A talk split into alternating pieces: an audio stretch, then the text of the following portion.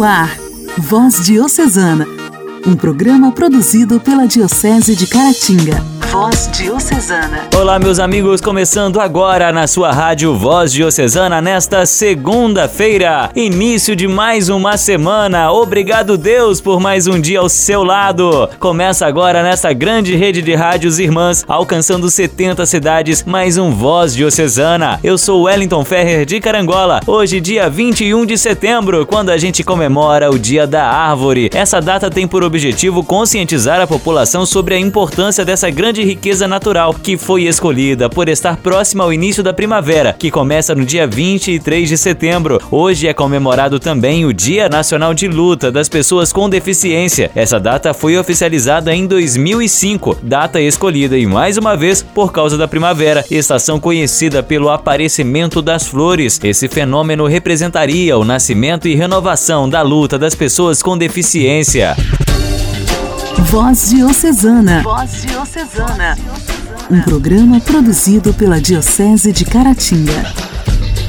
Hoje, no Diálogo Cristão, vamos falar sobre algo muito importante para cada um de nós: literatura. O foco da nossa conversa é Joaquim Maria Machado de Assis, mais conhecido como Machado de Assis. Ele foi precursor do realismo brasileiro e fundador e presidente da Academia Brasileira de Letras, sendo esse um de seus maiores e mais importantes feitos. Ele tinha inspiração absoluta, escrevia com singeleza e graça, foi sempre uma figura impoluta. Descendente de escravizados libertos, escreveu crítica literária, poesia, teatro, romance, conto e mais de 600 crônicas, sendo parte da consolidação desse gênero no país. Com uma carreira cheia de publicações dos mais variados gêneros, Machado de Assis publicou 10 romances, 10 peças teatrais, 200 contos, 5 coletâneas de poemas e sonetos e mais de 600 crônicas. Hoje, quem divide um pouco da história desse que é considerado até hoje o maior autor da literatura brasileira entre os maiores da América Latina e do mundo, o professor de filosofia Maurício Cruz. No quadro Igreja em Ação, Maria Tereza Pereira te convida a participar da Semana de Espiritualidade. Padre José Paulo Cunha traz o relato histórico sobre a pandemia da gripe espanhola de 1918. A alegria do Evangelho. O Evangelho oração, leitura e reflexão. Alegria do Evangelho. Agora vamos acolher o Evangelho do dia, proclamado pelo diácono Igor Luiz. A reflexão será feita pelo padre Sebastião Santana, vigário da paróquia Bom Pastor de Manhuaçu.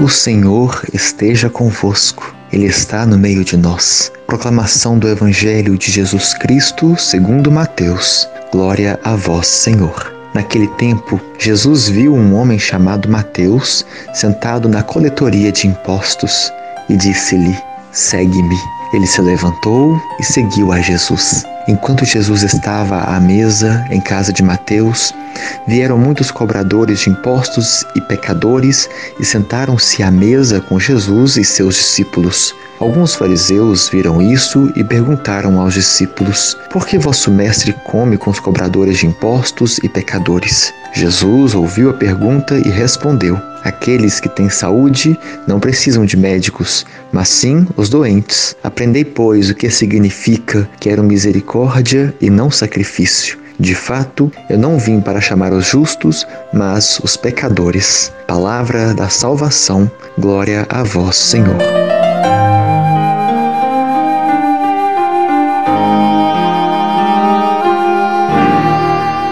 Caríssimos irmãos e irmãs, a cena que acabamos de ouvir é comovente, mas para os setores religiosos de Israel, sobretudo para os publicanos, mestres da lei, os fariseus, foi um verdadeiro escândalo inadmissível. Jesus está na casa de Mateus, sentado à mesa com os seus apóstolos, mas não estão sós. Muitos publicanos e pecadores, colegas de trabalho de Mateus, chegam ao banquete e se sentam à mesa com Jesus e seus discípulos. Jesus está num ambiente de pecadores. O relato assinala que são muitos. Todos se sentam à mesma mesa, misturada com os discípulos, misturados com os discípulos de Jesus. A acusação dos setores mais religiosos é imediata. Por que Jesus age de maneira tão escandalosa? Os pecadores são gente indesejável, desprezada. É, eles pensam assim. Pois bem, Jesus não faz caso das críticas. Todos estão convidados à sua mesa, porque Deus é de todos, também dos excluídos pela religião. Estes banquetes representam o grande projeto de um Deus que oferece a todos a sua salvação, a sua misericórdia de Pai, não pode ser medida nem explicada pelos homens da religião. Jesus responde às ocasiões descobrindo a profundidade de sua atuação. Em primeiro lugar, sua maneira de olhar os que, por razões diferentes, não vivem à altura moral dos que atuam conforme o prescrito. Ele os vê como enfermos, eles são mais vítimas do que culpados mais necessitados de ajuda do que de condenação. Este é o olhar de Jesus. Em segundo lugar, seu modo de acolhê-los. Não precisam de médicos que estão sãos, mas aqueles que estão doentes. O que eles precisam primeiro não é de um mestre da lei que os julgue, mas de um médico amigo que os ajude a curar-se. Assim se via Jesus a si mesmo não como juiz que dita sentenças, mas como médico que vem buscar e salvar aqueles que se encontram perdidos. Este comportamento não é a atuação simpática de um bom profeta, Aqui Jesus está se revelando a nós como é Deus. Por isso, diz Jesus: deixai de fazer acusações e aprendei de minha atuação o que significam as palavras do profeta Oséias. Deus quer misericórdia em vez de oferendas e cultos. Se não aprendemos de Jesus que o primordial para Deus é sempre a misericórdia, falta-nos algo essencial para sermos seus discípulos. Uma igreja sem misericórdia é uma igreja que não segue os passos de Jesus. Muito obrigado, Mateus. Obrigado, São Mateus, por esse grande lição, essa grande lição que Jesus trouxe para nós através da tua conversão. Obrigado.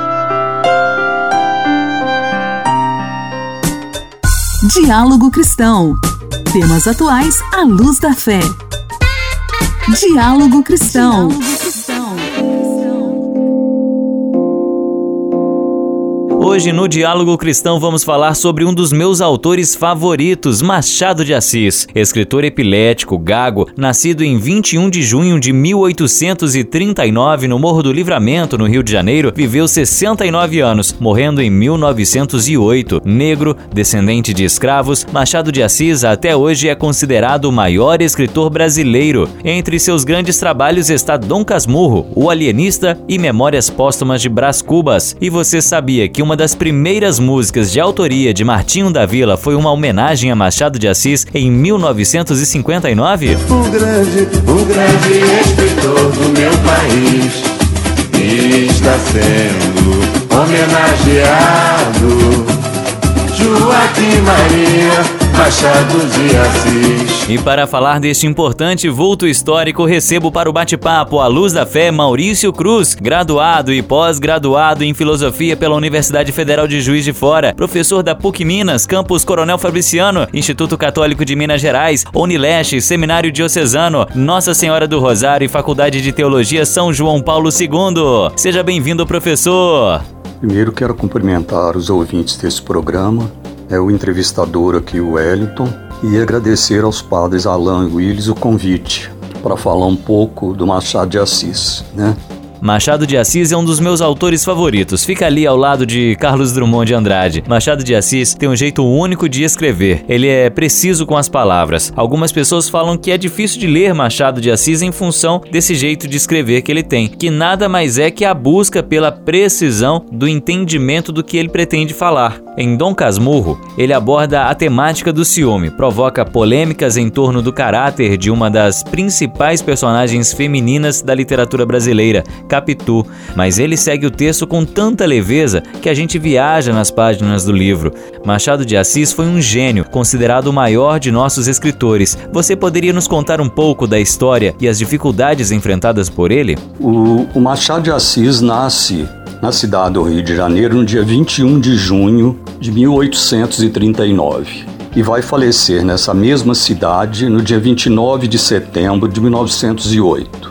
Então, portanto, ele teve aí uma vida, né, viveu seus 69 anos. Há muitos mitos, né, sobre a vida do Machado de Assis. Quem nos alerta para isso, né, é uma das suas grandes estudiosas, que foi a professora Lúcia Miguel Pereira. Escreveu um livro muito interessante em 1936, né, que são estudos críticos e uma biografia do Machado. Na época até ela foi muito criticada, escrever uma biografia do Machado é algo tão difícil, né? Ele tem uma vida assim tão é, sem sabor, sem nenhum acontecimento assim mais marcante, mas ela diz que não dá para separar a vida do homem da obra. Né? O próprio Machado é, ambiguamente é, nos faz entender as duas coisas, né? Talvez ele quisesse ocultar um pouco a sua origem humilde, né?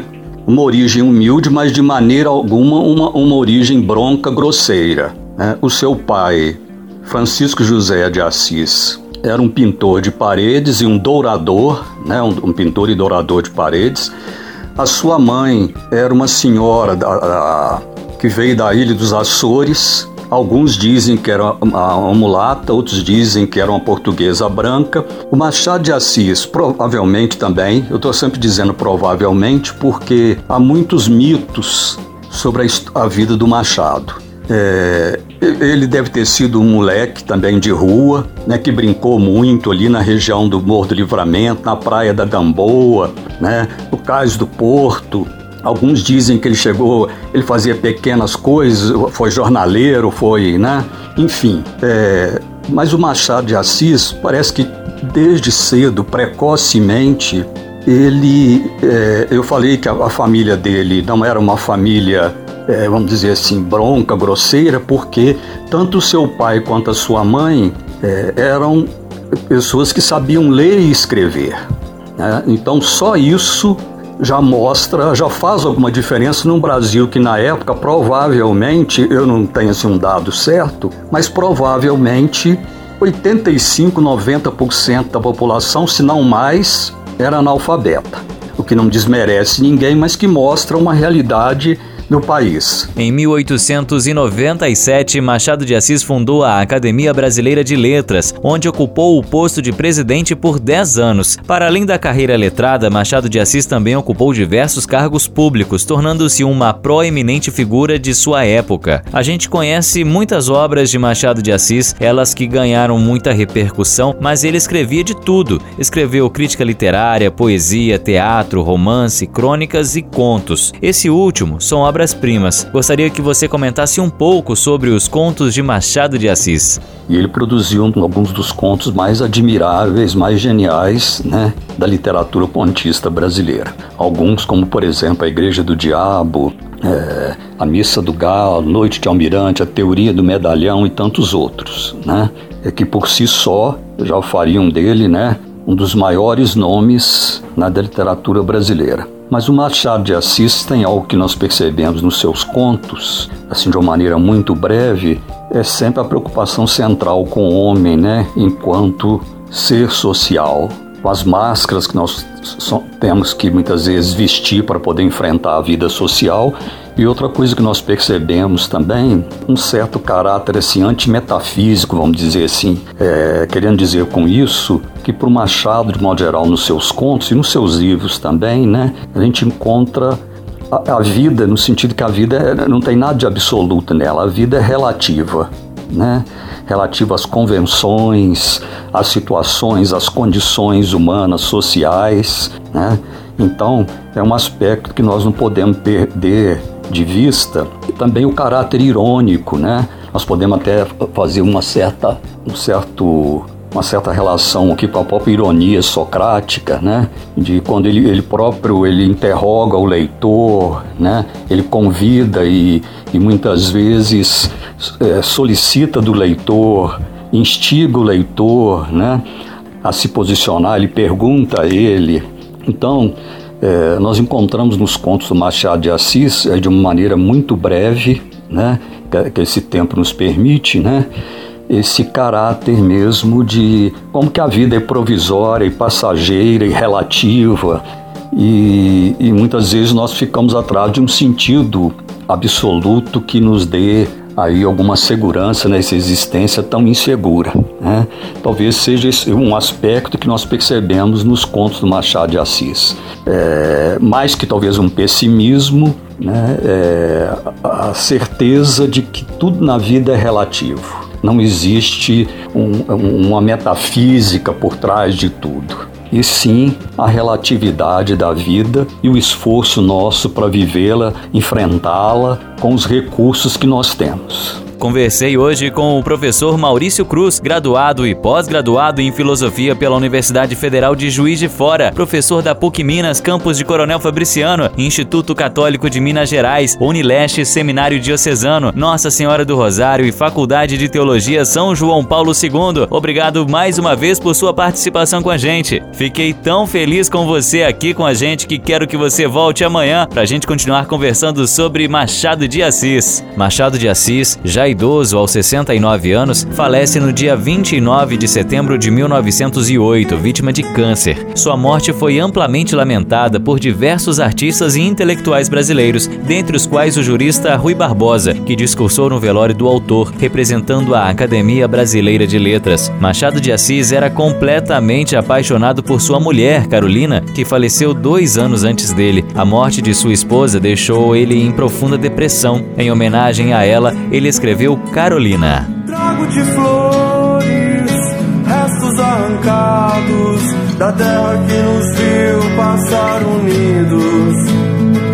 E ora mortos nos deixa e separar.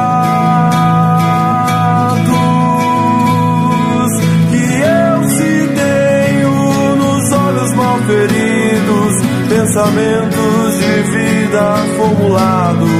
No quadro Igreja em Ação, Maria Tereza Pereira te convida a participar da Semana de Espiritualidade.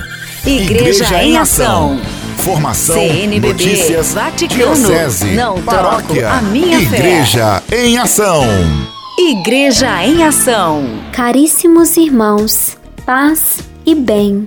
A paróquia Nossa Senhora do Carmo convida você e sua família para a Semana de Espiritualidade, com o tema A Palavra de Deus, Fonte na Vida Espiritual, de 21 a 27 de setembro, às 19 horas. Presença dos Carmelitas Descalços, Frei Afonso e Frei Jorge. Na Igreja Matriz, dia 21, Importância da Palavra de Deus na vida espiritual.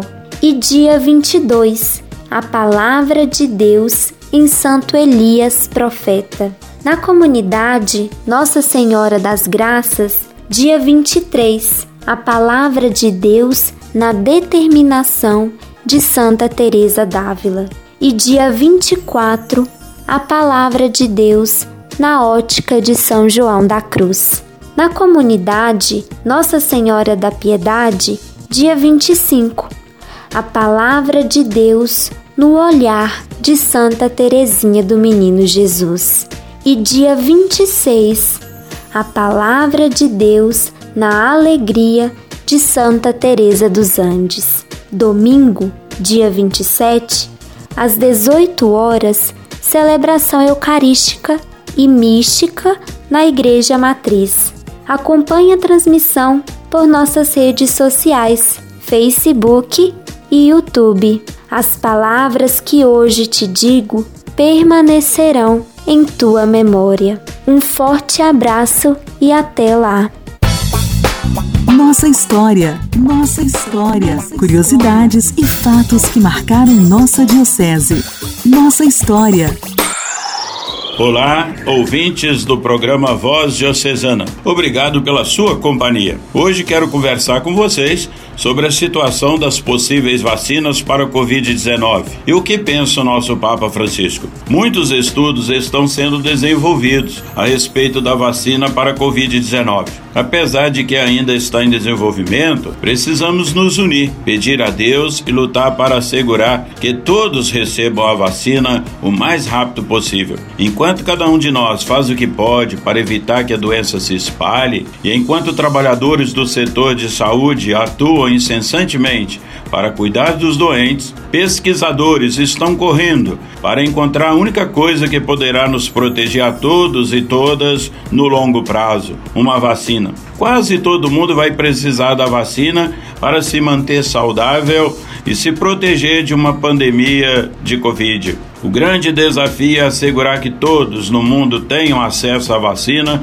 o mais rápido possível. Vacina tem que ser para todos. Existem pelo menos 165 vacinas candidatas para o Covid-19 sendo desenvolvidas atualmente, segundo a Organização Mundial da Saúde. A Rússia parece querer chegar na frente nessa corrida. O problema é que a vacina criada em Moscou só passou pela primeira fase de testes, em que é verificada a segurança, segundo a Organização Mundial da Saúde.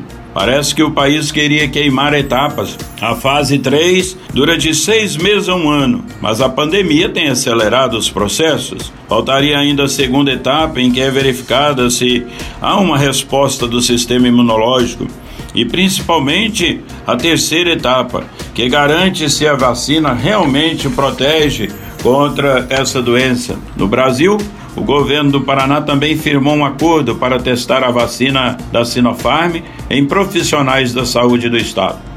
Também aqui perto do Brasil, Cuba começa testes com a vacina própria contra o Covid-19 em humanos, a chamada Soberana 1 e muitas outras vacinas estão sendo testadas pelo mundo afora. O Papa Francisco pediu, em 19 de agosto, que as futuras vacinas contra o coronavírus não se destinem primeiro aos mais ricos, em um momento em que a pandemia não para de aumentar as desigualdades no mundo. A futura vacina deve se dirigir aos que mais precisam.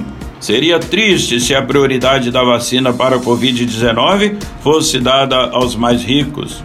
Seria triste se isso se transformasse na prioridade de uma nação e não fosse destinado a todos, disse o Papa Francisco. E ainda, e que escândalo seria se toda a ajuda econômica grande, parte dela, fosse procedente dos cofres públicos e fosse usada para salvar as empresas que não contribuem para a inclusão em vez do bem comum e da preservação da criação.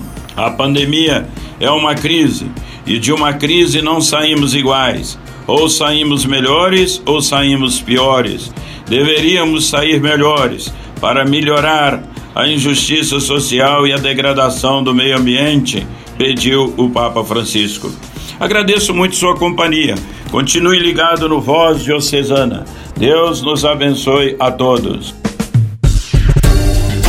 Voz Diocesana. Voz Diocesana um programa produzido pela Diocese de Caratinga.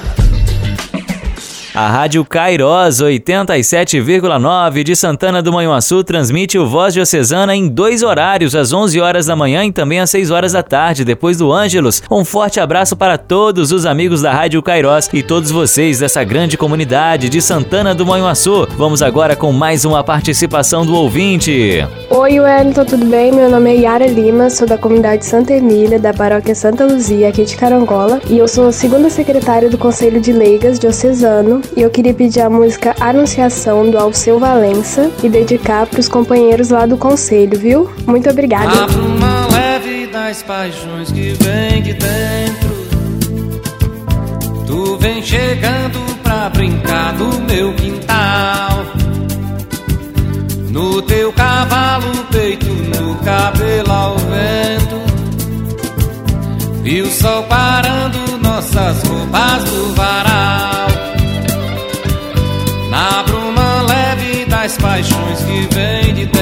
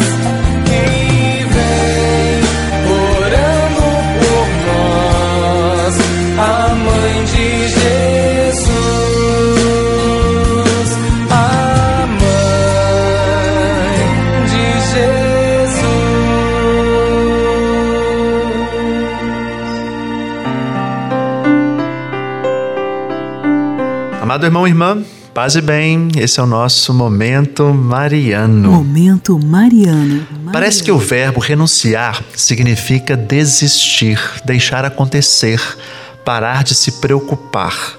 Na realidade, contudo, renúncia significa transferir responsabilidades.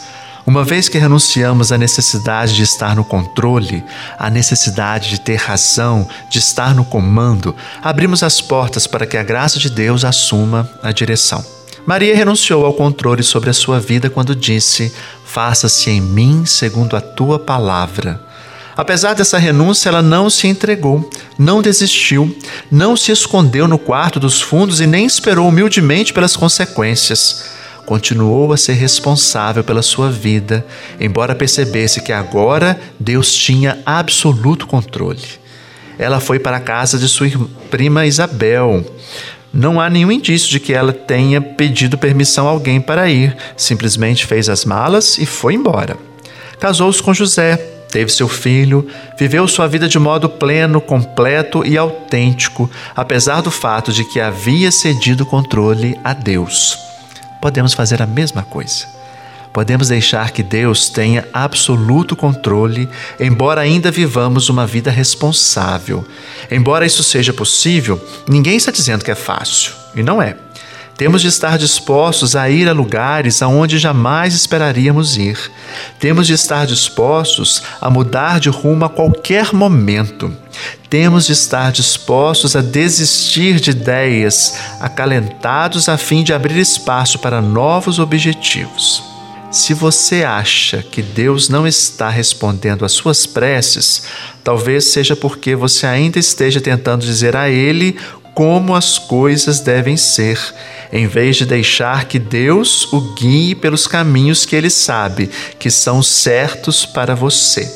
É bom lembrarmos que na oração do Pai Nosso, nós rezamos que seja feita a vossa vontade, assim na terra como no céu, e não a nossa vontade. Talvez isso esteja acontecendo porque nós estejamos, estejamos né, querendo ainda manter o controle, em vez de ceder esse controle a Deus. E aí eu deixo a pergunta para você: você está dando espaço para que Deus atue na sua vida? É preciso que entreguemos nossa vida a Deus com segurança de que Deus só nos dará coisas boas. Forte abraço, meu irmão e minha irmã. Até o nosso próximo programa, se Deus quiser. Deus te abençoe. Até lá.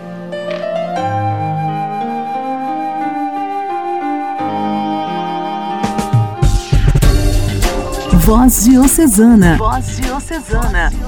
Um programa produzido pela Diocese de Caratinga. chegamos ao fim do programa Voz Diocesana desta segunda-feira. Estarei de volta neste mesmo horário amanhã com muito mais, se Deus permitir. Paz e bem. Você ouviu Voz Diocesana, um programa da Diocese de Caratinga. Voz Diocesana.